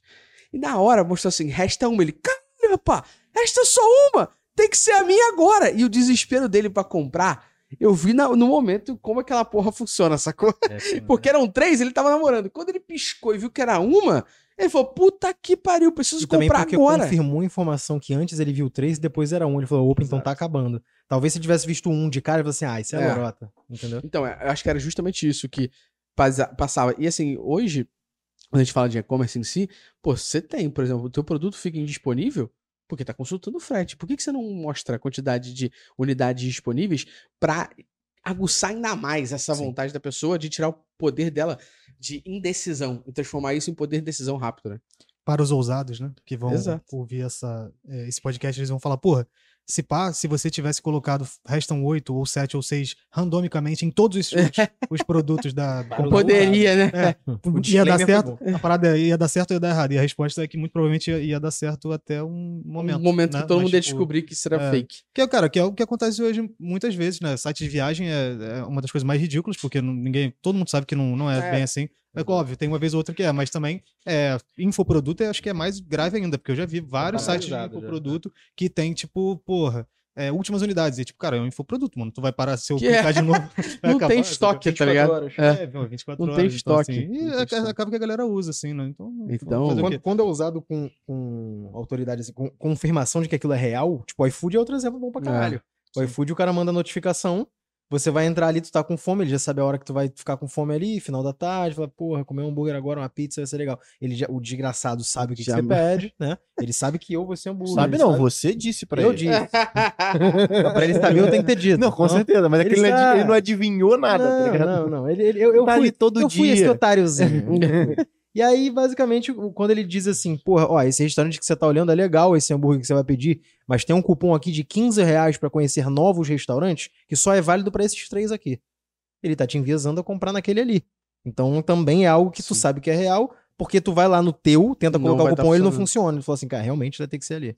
É, E falando de, de enviesamento positivo, né? Que a gente tava falando assim de, de vários exemplos negativos aqui, mas por exemplo, vamos dizer que eu tô começando um negócio agora. É, e tipo assim, eu quero que o meu cliente compre, obviamente, né? É, eu preciso de alguma forma enviesar ele para que ele compre em mim, Sim. né? Na minha loja e não na loja de outra pessoa, que é muito mais provável já que a minha loja é nova. Então assim, como que tu consegue enviesar esse cara? Eu acho que essa é uma pergunta, né? Sem precisar mentir, sem nada. Então eu eu imagino que é, é o famoso fake it until you make it, né? Então, às vezes, você, cara, você não é a maior loja de, daquilo, você não é mais tradicional e tal, mas você pode, se você quiser, se essa for a tua persona, tu pode se comportar como se fosse. Como é que você faz isso? É, você usa, tipo, palavras que, que, que reforçam isso, né? Então, é, porra, você tá. As fotos profissionais, Exatamente. design do site, É, porque tu fazer uma boa foto, você passa pro cara aquela confiança que ele quer. Você, né, você telefone de atendimento, só tem uma pessoa, mas tu bota assim, saque. Você É. bota o teu número. Continua sendo saque, mas é só vai- você. Exatamente, você vai enviesando, né, cara? Que compra segura. Se é segura, você pode botar que é compra segura. Se faz diferença ou não, não sei, mas é, é, são várias Exato. coisas, assim, cara. É, tipo, se você reforçar, se você entende a tua persona, você consegue enviesar ele também falando das coisas que você sabe que o cara valoriza. Então, pô, às vezes o cara vai lá comprar uma loja de imóveis. Ele quer comprar, porra, de madeira, maciça, não sei o quê. Você reforça essas palavras que você sabe que vão chamar atenção. E não você fala só, tipo, ah, é uma mesa de madeira. Pronto, parabéns. Então, assim, é, você pode enviesar o cara é, sem mentir, utilizando as características positivas ou as características que chamam a atenção do, do, do, do teu cliente. Pô, então eu já tenho o meu veredito para os infoprodutores. Fake Natty! Vocês acham que eu enviesar as pessoas, não é mesmo? Gatilho aqui, ó, mental da urgência. Vocês estão, vocês estão fazendo amor com os vieses. Você faz amor com viés. Você só consegue vender seu curso Não é com mesmo? escassez? o que você Como faz você- quando seus leads não estão olhando? Como você conseguiu esse resultado tão aesthetic? É, meu amigo. Que escassez é essa? Que escassez é faz? essa, não é mesmo? Não tem como não seguir o chefe, não é mesmo? Esse é o melhor de todos, inclusive, né? Então, ele vai dizer assim, você já faturou um milhão de horse. reais, mas pelas minhas contas você só vendeu três cursos, porque ele era o último. Já tem um ano. É. E esse é um curso de. Esse podcast é um podcast de vieses, a.k.a. manipulação, a.k.a. influência. Influência é mais bonito, né? Chique. Aprendemos isso em nós. Que loucura. Que loucura! do, do nada desviou pra um podcast de Rodrigo Góes, né? Saiu do viés pro desviar, tá ligado? Uma das coisas que a gente fala muito aqui ainda sobre viés é sobre muitas vezes nesses funis o, o nosso usuário precisar de uma ajuda para cumprir essas etapas e tudo mais. Quais são os pontos que vocês acham essenciais para que isso aconteça? Sobre a pessoa não estar perdida. Eu gosto sempre de trazer um case bem legal, dois cases bem legais, antigos, para a gente só exemplificar na cabeça das pessoas e vocês trazerem isso, tá? Um deles foi de quem comprava com. Hoje em dia ninguém compra com boleto, né? Faz Pix muitas vezes. Pix é mais usado. No B2B, Mas na época. ainda É, boleto é. sim, boleto sim. Mas B2B sim, desculpa. Mas na época, quando você comprava com boleto, muita gente não imprimia o boleto. E aí uma das coisas que, que foi feita no e-commerce nos tempos mais primórdios foi deixar o boleto impresso e falando, imprima o boleto. Uma página, junto com o pedido. Isso era você dando essa ajuda. E a mesma coisa é que hoje em dia é muito mais fácil e as pessoas, graças a Deus, quiseram traduzir. Mas nos tempos primórdios de e-commerce, você ia comprar o cartão, mostrava assim, CVV. Aí tu fala, que, que é porra é CVV? Eu é o CVV. Aí tu olhava o cartão, tu fala, que, que é CVV? Porque na porra do teu cartão tá escrito Código de Segurança. Não tá escrito CVV. Aí tu abriu o cartão e falou, hum, meu cartão tem CVV, não vou comprar. E aí fizeram um processinho que botar, antigamente era botar um cartão e conforme você clicava nos campos, o cartão né, fake ali ia mostrando onde você tinha que preencher. Isso, porra, aumentou e as Total. pessoas fizeram a tradução de CVV para código de segurança. O que também ajudou o processo de compra e melhorou a performance. Como é que vocês acham que, que esses passos são essenciais, assim? E o que, que vocês veem que isso é importante, como é importante, para que isso aconteça justamente nessa, entre aspas, levantada de mão ali do momento de, de fluxo de compra do nosso consumidor, porque a gente fala o tempo todo sobre as técnicas que a gente está falando aqui. Falamos uma porrada de técnicas para ajudar a pessoa, influenciar a pessoa a tomar a decisão que a gente quer ou a não tomar a decisão que ele quer, ali para seguir o que a gente que a gente deseja. Mas em muitos momentos desses aqui, jornadas podem ser mais complexas e tudo mais, e a gente de novo precisa de uma levantada de mão para ajudar aquele consumidor, e no final você melhorou tudo, fez uma página foda, fez um processo bom, não ajudou o consumidor, o consumidor tá perdido, não comprou e tu se fudeu. como é que vocês veem isso acontecendo? Que práticas ou cases vocês têm de como as empresas usam isso? Eu parto do princípio que é um manual de instrução que você tem que construir para o teu usuário. Né? E aí pode estar falando de uma página de venda, pode estar falando de uma página de produto. Né? Acho que a gente vê muito isso em, em curso, por exemplo. Você vai começar uhum. um curso, qualquer curso, o cara fala, ó, seguinte, para você, você vai precisar de X horas. Aí você baixa esse material complementar, anota, já pega a caneta e papel na mão. Tipo assim, você tá envezando o cara, mas assim, não tem nada a ver com você querer ganhar mais dinheiro, né? Uhum. Cara, você está tentando fazer o cara chegar no resultado que ele quer, inclusive. Então, assim, o cara, eu parto do princípio que o cara que chega na nossa página, né, daqui da, da Médicas Boss Prime, ele quer comprar, ele quer ter o resultado, ele quer ter o sucesso que a gente está prometendo. Então eu tenho que ajudar ele ao máximo. Se for, né, se eu entender que a minha persona precisa de uma seta gigante dizendo compre aqui, eu vou botar uma seta gigante escrito compre aqui. Se depois que o cara clicar tiver qualquer complexidade de jornada, por exemplo, a gente já teve uma situação dessa, né, que era um, é, uma plataforma que a gente usava que para compras B2B aparecia lá é, na hora da pessoa preencher os dados aparecia nome e o e-mail e a pessoa botava o nome dela e o, o e-mail dela. dela. Só que não era isso que a, que a plataforma queria. A plataforma queria a razão social da empresa, porque é o que vai no boleto. Então, toda vez que alguém comprava, a gente tinha esse problema.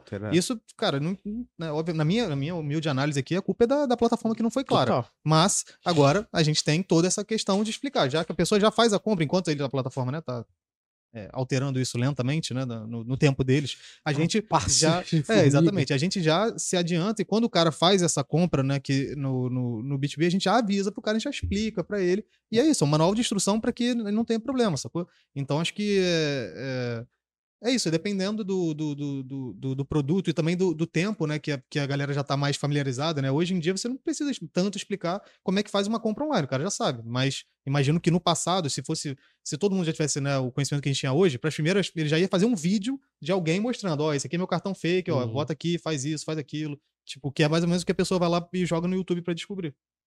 Exato. Eu, eu acho que tem, tem uma parada aqui, eu não lembro exatamente quem me falou, mas tem empresas que dificultam o cliente a comprar. É, é, e, e, às vezes sem perceber, só porque é, eles querem seguir um processo. Por exemplo, qual o benefício de uma empresa pequena, uma startup, sobre uma big tech, por exemplo, por causa da burocracia? É que tu tem a liberdade de testar rápido, em pouco tempo e ser menos burocrático. Então, por exemplo, se um processo de compra de um plano empresarial, do Prime, da Copybase, de qualquer coisa, Empresa é um pouco mais complexo porque tem mais de uma pessoa uhum. envolvida, uhum. tem uma pessoa jurídica ali no meio, né? São documentos diferentes, um, um, processo de compra diferente. Às vezes a forma de pagar vai ser diferente de um PF, pessoa física. E aí tu pensa, não, para ser empresa, esse cara tem que falar com o executivo de contas de empresa. Aí quando ele vai fazer com o executivo de contas de empresa, não pode ser um e-mail, tem que ser uma call. Então tem que se, conseguir uma agenda com esse cara. Bicho, por que que tu tá dificultando o cara comprar a porra do produto ali, cara? Eu só quero comprar. Tá então, tipo, é, é reduzir a fricção. Eu acho que o lance de, de, de, desse viés de talvez facilitar o cara a tomar a decisão, deixar claro, por exemplo, com vídeos ou, ou com manuais, né? Com o, o, o ele usou aqui de nome, né? É, cara, facilita só pro teu lead, só facilita pro teu cliente. Tu tá vendo que ele, que ele segue um caminho tradicional, que o teu processo é mais uma fricção do que uma do que uma ajuda, cara, corta parte do teu processo. Tipo, na Copybase a gente tem lá a demo que eu acredito hoje ser importante, eu não só acredito, os dados me dão o churn rate de um cara que fez a demo e do churn rate do cara Que que não fez. fez. É absurda a diferença. Por quê? Esse cara, se ele não faz a demo, ele cancela porque ele fala assim, não serviu pra mim. Aí tu vai ver, o cara não usou o produto direito. E você já até falou aqui em outros podcasts, Copybase tem muita coisa, então se ele não faz um board, ele entra no paradoxo da escolha. Que a gente falou. Exato. Por onde eu começo, tem coisa pra cacete. aqui. Exato. Eu não sou uma ferramenta de uma feature só, Sim. com um value proposition só. Eu tenho que entender qual é o problema desse cara e falar assim, ó, cara, a Cobase vai te ajudar sim, ó, toma aqui, usa. E aí, se esse cara não passa por isso, o churn dele cai. Mas não é por isso que eu vou tornar toda venda minha burocrática. Ainda tem os caras que vão fazer o self-service, vão comprar por conta própria lá, e vão ficar e vão usar pra caralho. Tem vários. Só que eu prefiro que seja assim, porque eu sei que tem mais chance desse cara ter sucesso Uhum. dessa forma. Mas não é por isso que eu vou pegar meu processo comercial e eu vou obrigar 100% dos meus clientes a falarem com o vendedor, a fazerem uma demo e só depois conseguirem usar na plataforma. Senão eu estaria criando uma fricção desnecessária e eu não tô ajudando o cara que quer usar. Às vezes só tem lá um Lucian, que eu sei que a gente já conversa, é um cara super, porra, objetivo, be- velho, eu não vou ver a porra do vídeo aqui, deixa eu logar aqui, deixa eu usar. Cara, ele quer usar, beleza. Então, se você quer usar de toda forma, vai lá e usa, velho. Eu não vou dificultar o teu caminho. Então, acho que esse ponto é mais você como a gente falou até no começo, é quase impossível pensar como cliente, porra. Não dá, é, isso é, acho que a conversa diária na nossa empresa, que é produto especificamente, cara, toda hora a gente lança uma feature, fala assim, não, cara, isso aqui tá óbvio, tá escrito link do vídeo. O cara vai colocar o link do vídeo aqui. E o cara não coloca, velho. Sim, Eu falo, caralho, como assim, irmão? sim. Ele não coloca. Dá assim, link. Aí a gente, vamos trocar então. Vamos botar link do vídeo do YouTube. Porque a feature é o quê? A, feature já se chama transcrever vídeo. Não é tipo vídeo Pro X Max. Não é. É transcrever vídeo. Então a feature já diz o que faz. Tá escrito link do vídeo. Aí o cara não colocava o link. A gente trocou link do vídeo do YouTube. Aí o cara coloca a palavra pra buscar do YouTube. Ele não coloca o link do vídeo. Eu falei, meu Deus do céu, velho, não é possível. Coloque o link do Coloque seu vídeo a. URL do seu vídeo do YouTube. Exemplo, youtube.com barra tal, tal, tal. Aí resolveu. Então, tipo, esse viés nosso de é óbvio Hum. e o viés do cliente de pra ele também é óbvio, que ele vai colocar o nome lá, apesar de, de a gente às vezes achar que o cara é uma topeira. é, E às vezes acontecer. você tá correto também, né? Exatamente. Às vezes, Inclusive-. Às vezes o cliente tá certo também. Sim, sim. Entendeu? Não, é, cara, é, eu, eu trabalhei com call center, né, muito tempo atrás. Nossa, então, assim. você viveu. é, exatamente. Quem já, Você perdeu uns 10 anos de vida, eu quem acho. já teve essa, é, essa oportunidade sabe que esse É negócio do cliente tá sempre. né? É, o cliente tem sempre razão. É uma, é uma coisa complicada, assim, né? É, tem, um, tem um caso, assim, de... Né, eu trabalhei para um grande serviço de streaming vermelho. E aí é, tem lá os Ah, gift cards, né? Deve deve ser. E, e tem lá os gift cards. E uma vez um, um camarada meu que trabalhava lá comigo, tava falando com um senhor, e eles fi- ficaram mais de uma hora e meia no- numa ligação. E, cara, quem liga para esse serviço de dados, que é muito, né? Muita gente nem sabe que tem, Que tem. call center, porque é tão agora. fácil, Sabia é tão não, simples de usar. Ó, Mas. Você falou isso pra mim na minha cabeça, fez tudum. Aí eu. É, aí foi bem por aí. E aí, o que, que que passou, né? Eu falei, caramba, cara, uma hora e meia, né? Normalmente as ligações eram cinco minutos, era pô, coisa rápida, era só pou- pouca coisa. E aí o cara falou, pô, ele tava com um gift card, né? Aí eu, e ele tava falando que o número não tava indo, não tava indo, não tava indo, não sei o que. Aí começa a checar, não sei o que, porque às vezes, né, o que acontece? As pessoas desviam o gift card, né? é, cai do caminhão, vamos chamar assim aqui no Rio de Janeiro. e aí não tombou. é, o caminhão tombou. Gift card E aí- chegou. E aí, às vezes, e aí a pessoa revende e o, o pobre, né, do, do- da pessoa que tá comprando um gift card, sei lá, de Comprou. 50 reais, achando que tem, tem lá, mas esse ele já foi desativado porque né, Já identificaram sabem, que foi. né? E acharam que era isso. E aí foi. Então, assim, foi uma hora e meia, porque o cara, o código não ia, não ia, não ia. E aí ligou lá pra, pra sei lá, ligava pra Califórnia na época, lá, pra falar com os caras gringos, engenheiro, pra ver se, se o problema era no, no computador e tal, uma hora e meia disso, né? E no final, é, descobriu-se que o problema, na verdade, era que o, o, o atendente pediu para ele raspar o, o códigozinho, né? E inserir o código no computador, né? Na tela do computador. E o cara estava, ele, apesar de ter raspado, ele estava colocando o código de barra que estava do outro lado do cartão. Então, tipo assim, ele raspou, ele falou: "Ah, pô, eu raspei o código, Mas você não me falou que era pra botar este código que eu raspei. Aí eu achei que era pra você colocar o código de barra, tá ligado? Então, assim, é, é a, duro, culpa, cara. a culpa também não é só do usuário, Não né? É, é, não é é, só. Né? Não. Por isso que a gente, quando liga pra telefonia, ele manda você resetar o modem. Sim, sacou? Então, Não, nesse não. caso, tem falha Não, mas em é- ambos os espaços. Mas Tem que ter a acho- humildade. tem o que- é tem- difícil, mas tem que ter humildade. acho que tipo, é- eu posso ter errado. Tem, acho tem um que case interessante, inclusive, que você estava falando sobre fricção, que é, depois eu vou tentar achar, que é um case da Amazon de compra recorrente. Que aí o Ah, cara. É, porque assim, a gente tá tangibilizando muito aqui pra parte de, de produto e pra parte de, de infoproduto no geral, né? A parte de você assinar alguma coisa. Mas, tipo, o- o- a Amazon conseguiu diminuir, diminuir bastante a fricção na hora de comprar um produto quando adicionou aquele botão de compra rápida ou compra recorrente. É, Inclusive, um Apontando apontando. a recorrente é que é que ele faz mensalmente. Mensal, É, exatamente, exatamente. É o E é, buy é- é uma puta maneira de você, tipo, É. diminuir a fricção, né? Porque o cara clica ali e ele já programa aquilo pra poder o comprar. Pro assim, botei que Exatamente. Então, é um puta lá. case aí. Depois eu vou achar, porque eu li isso tem pouco tempo, e aí eu mando pra vocês o link pra Boa, colocar aqui. boa. É o buy one click lá da. É, buy one também, click, eu queria que é o- lembrar exatamente o nome. Você já É one o click cartão, É one click buy, é, Você É. já deixa o cartão cadastrado. Que hoje em dia é mais E- clichê, mas nos funis. Então, mas dentro do e-commerce, num geral, o assim, e-commerce ainda não. não, não, não tá, tá ligado? Infoproduto é muito mais comum. É. E Não, mas é porque o cara, também. na maioria das vezes, assina alguma coisa. Mas assim, com um puta case desse da Amazon, eu vi pouca gente testando isso na É, prática Mas faz nos e-commerce. né? né? Não sei se por falta de funcionalidade nas plataformas. Mas E Dependendo do usuário, adicionar as informações no cartão é uma luta, né? velho? Exato. Então, mas eu acho que isso também entra muito uma outra área, que não, a gente não vai entrar muito em detalhe aqui, mas a área de UX Writing. Sim. Tem um exemplo claro, depois a galera pode pesquisar na internet, joga no Google Image. Quando aquela funcionalidade do telefone veio, que era você aponte o seu, seu, seu cartão na câmera, espere o quadradinho ficar verde, ele vai ler automaticamente. Uhum. Antes não veio assim, aponte seu celular para o cartão. Era, bote o seu cartão aqui. E aí era a tela, aquele Uhum. quadradinho, e as pessoas botavam o celular ou o cartão em cima da tela. Sim. Ué, eu tô botando aqui em cima e não vai. Porque o que tava escrito era, bote o seu cartão aqui, porra. Não tava, aponte a sua câmera para o cartão Exato. e espere Pra o quem fez, quadradinho é fechar. Era bote o seu cartão aqui. Esse era um, um exemplo, sacou? De, de como o texto não ajudava a pessoa a fazer. E aí, logicamente, você tem que entender com quem você tá falando, a persona que você tá Total. falando, a maneira que você tá dizendo. É, e tem o famoso caso do Odivan e o comprovante de residência também, né? Esse é muito. Por favor, Que- fala aí, fala Não, aí. é, simplesmente ele foi comprar um carro e pediram um comprovante de residência dele. Eu não sei se é verdade isso aí, né? Mas quem É. contaram em vários podcasts então tô repetindo aí. É, ele foi comprar e aí ele pediram um comprovante de residência ele falou, show. E voltou lá no dia seguinte com uma foto, ele apontando pra casa dele, né? E "Essa é falando, minha ó, essa aqui é minha casa, aqui, tá É. comprovado. Então, Isso não Ele fez. Não, não, tudo bem, mas isso não tem como ser verdade. Não, Cara, não, pelo amor de tem Deus. como o O Odivan, a forra do Gerson, lembra dessa história também? Não, porra do Gerson Amaral. É Amaral, Não, mas é calma, verdade. Mas sabe que o Odivan, o nome dele é Odivan por causa da música do Roberto Carlos, que Odivan é o sofá, tá ligado? o Divan.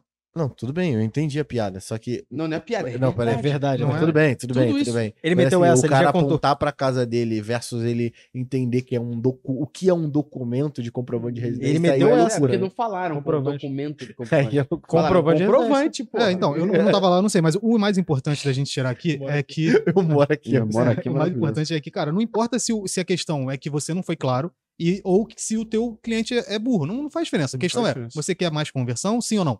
E aí, é, é, você pode rir com a tua equipe, ou tu pode né, criticar a pessoa da tua equipe que não foi intuitiva, beleza, tu pode né, dar feedback, mas a parada é o seguinte, pô, se seu cliente tá tendo dificuldade, é teu trabalho resolver. Ou tu abre mão desse dinheiro e fala assim, ah, não, eu sou muito especial, esse cliente, né, dinheiro de gente pi- pior que eu não quero. Aí tu fica fora, tá ligado? E é aquilo, e tu tem que lembrar que não é só tu que tá perdendo É. dinheiro, né, é teu time inteiro e mais, você tá deixando é, de dar a oportunidade do teu cliente ter a transformação que você tá vendendo ali Não, também. Então você tá perfeito. prejudicando a vida de todo mundo.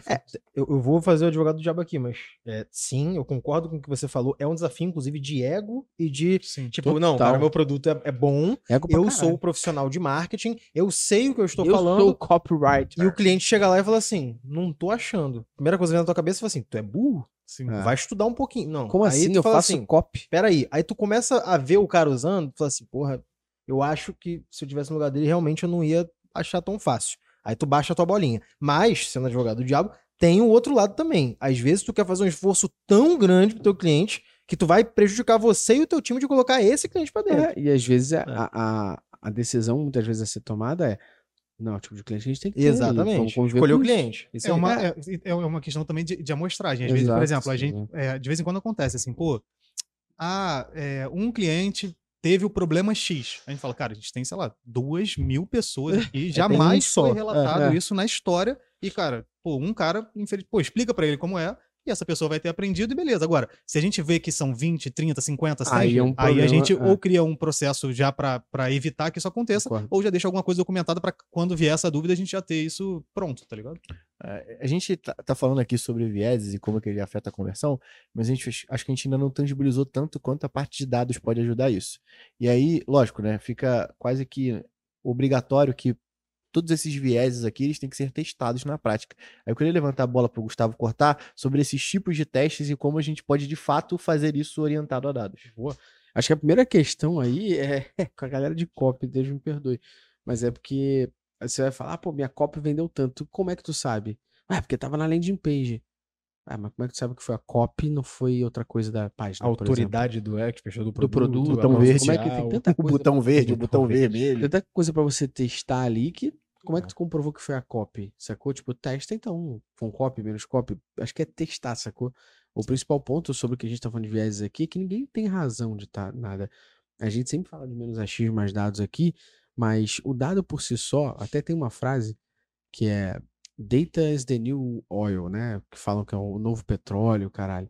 Só que tiraram o contexto da frase como um todo, porque o cara, quando falou essa frase, não vou falar toda a frase dele em inglês, tá? Eu ainda não, né, sou Ou tu pode falar e pedir o patrocínio da Cambly e enviesá-los. Enviesá-los da patrocínio. Mas basicamente ele, no contexto da frase, ele fala que o dado, ele é um novo petróleo, mas assim como o petróleo, ele precisa passar por uma refinaria. Então, o dado por si só ele não diz porra nenhuma, a não ser que a gente olhe esse dado e transforme em decisão de negócio. Quanto menos distante a gente está do negócio, do produto, das pessoas, mais a nossa hipótese a ser gerada em cima desses dados vai ser uma hipótese baseada no meu umbigo. Quanto mais imerso eu estou no negócio, no produto e na pessoa, mais a minha análise em cima desse dado vai ser uma hipótese que faz sentido e unindo o bom senso e métricas quanti e quali. Então, quando a gente fala de vieses aqui, todos eles podem ser testados. Com ferramenta de teste AB, com teste de usabilidade, com fazendo um, um focus group. Tem várias possibilidades de teste para você entender se aquilo funciona ou não. Se aquilo está dando certo ou não. E até a tua cópia aí que você faz e você quer garantir que vendeu milhões, você pode testar Dá se ela de testar. fato é persuasiva o suficiente para que ela tenha convencido a pessoa a comprar e não um produto, não um preço, não outras coisas.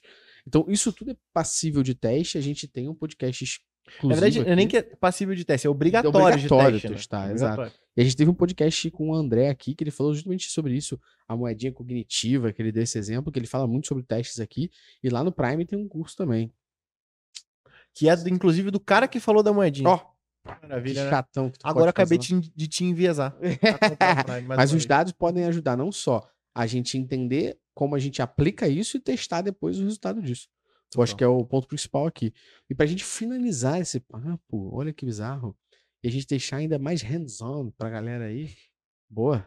Mais do que- meteu em inglês, Vai viu, ter né? que plantar uma bananeira. E ali, aqui né? ainda não veio. Não, mais do que a gente já fez aqui, né? Porque mais do que a gente já fez é só o que a gente vai fazer agora, que é a cerejinha no bolo ali. Vocês, quando estão pensando no processo de construir um site, uma landing page, a oferta de um produto, o poder de convencimento sobre a pessoa tomar aquela decisão, como vocês fazem esse processo para a construção disso? Para a galera poder entender, porque eu acho que esse processo que vocês vão trazer aqui vai ser prático para a pessoa poder replicar naquilo que ela quiser. Cara, tem, tem um viés muito forte que eu ia, eu tava pra falar, tinha anotado, e que bom que você fez essa pergunta, que é justamente como eu não faço. E Boa. é bem interessante, assim, que é o seguinte. Tem uma galera, por exemplo, vamos dizer que eu sou, cara, ultra fã da Copybase aqui. Cara, sou, porra, eu tenho minha empresa e eu sou fã. Cara, eu acho tudo que eles fazem foda. E é o viés do vamos fazer porque eles fizeram. E é o viés assim, cara, vamos fazer uma página igual a da Copybase. Porra, se é roxo eu vou botar roxo, se é verde eu vou botar verde, se ele botou a cara dele lá, eu vou botar minha cara lá também. E tipo assim, porra, que maravilha, sacou? O que, que é muito diferente você ter um benchmarking, benchmark é uma Sim. coisa, e esse viés tipo assim, cara, vamos fazer porque deu certo na empresa de outra pessoa, ou em outro lugar, em outro negócio, tipo, é, É muito mesmo- duro. É como se fosse Cara, o mesmo público, é- o mesmo ticket, tudo é perigoso, igual. É, é muito duro, porque a chance de se frustrar e, é, é muito grande, sacou? Então, assim, esse é o, é o jeito que eu não faço. Eu, eu queria muito ter falado desse viés antes, mas foi uma excelente oportunidade. Isso me dá muita raiva, porque, e mais ainda, às vezes, que é o mais grave, né? E eu já trabalhei em ambientes assim, é, o cara, ele ama, apaixonado, ele tem um tesão incrível numa empresa que não tem nada a ver com a dele. Tipo, nada a ver. ligado, E às vezes ele tem um tesão em cara, incontrolável por fazer uma coisa que não tem nada a ver com O o, negócio dele. dele, produto- E todos dele. os dias ele tá olhando pra lá e falando um dia você é igual os caras. E, tipo assim, cara, muda de Mas nicho, muda tá produto Mas só total. não, mas isso só não demonstra que o cara minimamente não executa um tipo de teste ou não tem uma cultura de experimento Total. consolidada na empresa dele? Porque assim, você até pode, num primeiro momento, olhar para uma empresa que você adora e que você tá acostumado a comprar e falar assim: cara, eu vou fazer esse botão verde porque eu vi verde dentro de um outro site. Você vai lá, coloca ele comparado com o botão que você já tem, testa, vê qual converte mais, e aí você, ah, não tem a moeda da cognitivo? Você ganha uma moedinha agora do teste. Você vai colocar lá essa moedinha do teste na caixinha onde botões verdes convertem mais do que o, o amarelo, por exemplo. E aí, o conjunto desses experimentos que você vai fazendo ao longo do tempo é o que vai montar o seu jeito de fazer as coisas. Exato.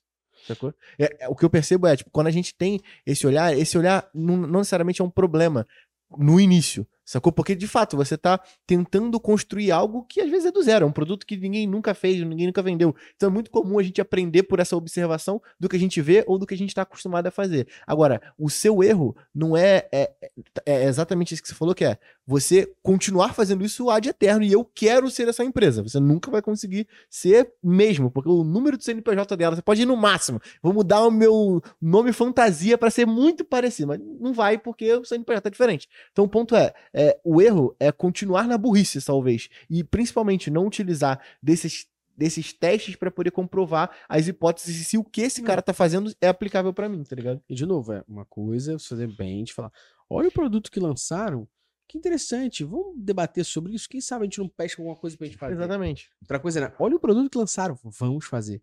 Mas não tem nada a ver com o nosso público. Ah, mas a gente vai arrumar um jeito de ter. E aí fode Mesmo quando inteiro. tem a ver com o público, pode É. ser uma armadilha. Exato. Pra, pra gente era, uma- era uma coisa. Eu vou falar já do processo da landing page, mas pra gente era uma armadilha, por exemplo. Existem players lá fora de IA generativa que, se eu parar pra analisar é, no viés de eles são grandes, tem uma empresa que levantou um round de 125 milhões de dólares em 18 meses de existência, no valuation de 1,5 bilhões. Eu falei, cara, se tem uma coisa que esses caras não estão fazendo é merda. Porque se eles chegaram até aí nesse tempo, eles estão fazendo alguma coisa certa. Deixa eu entender o que, que eles estão fazendo. Só que, se eu parar, se eu parar pra olhar, o mercado de marketing do Brasil é um. É. Nos Estados Unidos e global, porque esses É caras estão vendendo para outros lugares, é outro. Aí eu pego, eu pegava, a gente fazia isso no começo, não vou mentir, dois anos atrás, cara, não tinha. Cara, a Copybase foi first mover, não, não tem é, outro benchmark de uma IA generativa para marketing foi criado antes da gente. Não tem. Então eu, eu tenho que olhar lá para fora. Só que olhar lá para fora tem um erro que é: que, que esses caras estão fazendo? Por que, que eles estão fazendo isso aqui? Cara, tipo, o mercado de lançamentos digitais é um aqui é outro lá. Mercado de afiliados é um aqui e outro lá. E-mail marketing é uma coisa aqui e outra lá. Então, se eu cair na armadilha de tentar fazer isso que ele falou, de essa empresa é foda, eles têm resultado comprovado e eles têm muito cliente, é o mesmo mercado, deixa eu tentar pegar aqui pra mim. Copiar a landing page, copiar as objeções, vai dar merda. Então, como é que eu faço? Já entrando na, na resposta do que você perguntou, é, de processo de landing page. Primeiro eu defino, tipo, um objetivo crucial para aquela página. A merda é, se eu faço uma página que ela tem como objetivo captar lead, vender um produto e quebrar a Já- objeção, Fudeu, são já deu objetivos. merda, já vai ser difícil. Esse é um ponto. Isso é uma dificuldade constante com o homepage. que é- Porque a homepage é a vitrine da tua marca e, às vezes a tua marca tem mais de uma ação. O que, que tu coloca lá? Esse é um desafio. E, e, cara, é um desafio até hoje, tá? Não é uma coisa que a gente resolveu, não. É, segundo ponto, depois de definir, tipo, a KPI daquela página, eu defino quem é o cara que vai entrar ali. Um ICP mesmo que por alto. Vai ser um cara, um possível comprador, vai ser um lead que ainda não tem consciência desse problema, ou vai ser um cara que já tá buscando resolver esse problema. Esse cara já tem. Quem é esse cara? Porque eu posso, por exemplo, tanto falar pro cara que não sabe que a IA pode ajudar no marketing, quanto eu posso falar para um cara que já tá usando AI no dia a dia dele, mas ele não conhece a copybase ainda. É uma página completamente diferente para esses dois caras. Depois de definir KPI, depois de definir com quem eu vou falar, eu vou fazer matriz de objeção desse cara. Então, tipo, geralmente, qual o problema comum que esse cara tem, como que ele tenta resolver hoje e como eu consigo resolver o dele. E aí, a partir disso, né, eu, eu, eu sei mais ou menos quais são as crenças que esse cara tem. Ah, IA não funciona, o conteúdo é superficial, o Google vai, vai punir se eu fizer artigo de SEO Vai usando roubar meu AI. emprego. Exato, vai roubar meu emprego, tem isso também. Então, baseado nessas objeções, eu vou lá e vou criando a página tentando usar os vieses de autoridade, de prova social, para chancelar o que eu tô tentando passar para ele de mensagem, mas quebrando as objeções dele em ordem. Eu até falei de como você comentei de um livro que eu tô lendo. Recente- Tem dois livros, mas do mesmo cara, do Alex Hormozzi. Inclusive, cara, é a minha fonte de sabedoria atual, assim, puta, eu sou um fã retardado dele. Mas se você não leu ainda, 100 Million Offers, que é 100 M Offers. Eu não sei se tem em português, não tenho certeza, eu acho que não tem, mas deve ter pela internet aí traduzido, né? É, 100 Million Offers e 100 Million Leads. É do mesmo cara. E ele fala essa parada de quando você vai construir uma oferta, tu tem que ser minucioso no nível de, de possíveis objeções, a ponto de tu não aguentar mais pensar em possíveis controvérsias do teu produto. Exemplo, cara, eu vendo caneca. Quais são as possíveis objeções da caneca? Aí o cara vai falar assim, bicho, será que essa caneca ela é de material resistente? Ela quebra fácil? Serve pra canhoto? Serve pra canhoto? É outra objeção. É, ela é abordada de um lado só ou do outro? Porque eu gravo podcast Nossa, serve, tá? e, eu quero e eu quero que ela fique dos dois lados, porque tem uma câmera atrás e outra na frente. Então, beleza, essa é uma possível objeção. Ela cabe quantos ml? Porque eu tenho que beber 2 litros de água por dia, e eu teria que, né, se for de 500 ml, eu vou ter que beber quatro canecas. Se ela for muito menor, já não é bom pra mim. Aí, eu vou listando todas, todas as possíveis objeções, até ficar, tipo, idiota, assim. Falar, cara, não é possível, isso aqui é possível. Aí, a partir dessas objeções, tu vai criando possíveis ofertas, ou headlines, ou quebras dessas objeções. Geralmente, com esse material que dá um trabalho fudido construir isso, tu consegue fazer uma boa landing page, porque tu sabe qual é o teu KPI principal, o que que você quer, vender, captar lead, é, awareness, alguma coisa. Segundo, quem é esse cara, e a partir de quem é esse cara e, e o teu objetivo, tu sabe quais são as objeções dele. Aí é só você aplicar a técnica na landing page, que geralmente tem os frameworks lá, né? Tem, porra, não tem um framework certo, mas headline, vídeo, usar vídeo ou não, quebra de objeção, prova social, se você coloca em cima ou embaixo, Uhum. empresas que trabalham com você. Aí tu vai construir uma landing page pegando as boas práticas gerais que geralmente tem de mercado, mas sem esses pontos iniciais eu não consigo fazer uma página, que é Pra quem eu vou falar, qual uma KPI, quais são, as- quais são as objeções mais comuns desse meu lead pra eu poder quebrar essa objeção pra ele. Valeu, gente. Obrigado. De nada. Os Não. caras deram aula aqui, pô. Aula dada, né? E, pô, depois que você faz tudo isso que ele falou, você mede.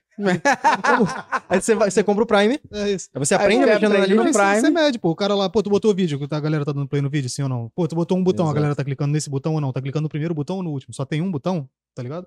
É, a galera tá clicando e tá botando o e-mail e o nome, se for o de texto que tá no botão, aumentou a conversão, esse ou esse? É, é isso, né? Exatamente, botou a foto do cara, ou botou uma foto de uma criança, ou tu botou. Muito provavelmente no momento que você vai estar gerando essas headlines, você não vai gerar só uma, você vai Vai gerar gerar 15, várias, então você pode exatamente. fazer um tem teste 15 multivariável. Inclusive, Então, isso tem no, fazer, no, no livro do David Og. Og- Eita, de novo. Og, David, Og. David, isso, isso aí. É difícil de falar Guetta? dele. David Guetta. O rei É do o- copyright. Ele que, né, que ele... Aquele branco que é ele na frente, não, né? Pô, ele tem- tem várias É, edições, é né? Às vezes caralho. tem algum... Nossa senhora. É, é, confissões de publicitário, né? É esse nossa, e é tem o bom. que ele fala lá que, né, ele... na- dentro da agência dele fazia a galera escrever 100 Isso headlines, né? Que é tipo isso. E, obviamente, eu não faço as pessoas escreverem 100, mas no meu time eu estimulo a galera a escrever muitas. Porque é, é meio complicado isso, porque você parte do teu viés, né? Pra você escrever uma headline ou um texto, tu fala assim, ah, Sim. tá ótimo, olha só. Aí você fala assim, cara, tem- vamos tentar de novo, faz outro, faz outro. Talvez você vá escrevendo e no centésimo tu vai descobrir que o primeiro era o melhor. Não acontece, tá? Nunca aconteceu na minha vida. Toda É vez que eu raro. mandei É raro. né, nunca, toda vez que eu pedi pra alguém fazer uma headline, ou eu mesmo fiz, é, depois que você vai amadurecendo nesse processo, você consegue encontrar uma que é ainda melhor, mesmo que você tenha tido uma ideia genial. Isso, é, sem contar que às vezes você, tem, você não tem uma ideia genial, você precisa entregar uma página. E aí é mais importante ainda esse processo. Mas assim, o processo de você ir construindo é, é bem importante e aquilo, né? Não- você aprende quando você aprende. E mede. é. E E mede, tem que medir. medir. Medir é bom. Medir. Medir, velho, é bom, Medir medir é é obrigatório. Medir é essencial. Porra. Por isso você tem que conhecer o Prime. Luciano, Até arrasta. senão ele não tem métrica nenhuma pra isso poder. aí, que foi o que você falou no ponto inicial, né? Que é o objetivo e a escolher a métrica Sim. que vai definir o sucesso daquilo. Você arrasta pra Lucas Sucesso. Ah, ainda. O que entendi isso aí? Não. Acho que só quem é de São João. Ah, não, os caras muito doidos, mano. Sérgio, Lucas, muitíssimo obrigado pelo papo. Quiserem deixar uma última mensagem aí pro nosso público, esse é o momento. Boa, eu vou deixar o Lucas por último, porque ele é dono do Prime. já dá essa moral, né? Mas, cara, eu vou agradecer de novo o convite aqui. Já acho que é a milésima vez que a gente tá aqui, né? Graças a Deus. Chamem mais, porque eu vou aceitar todos.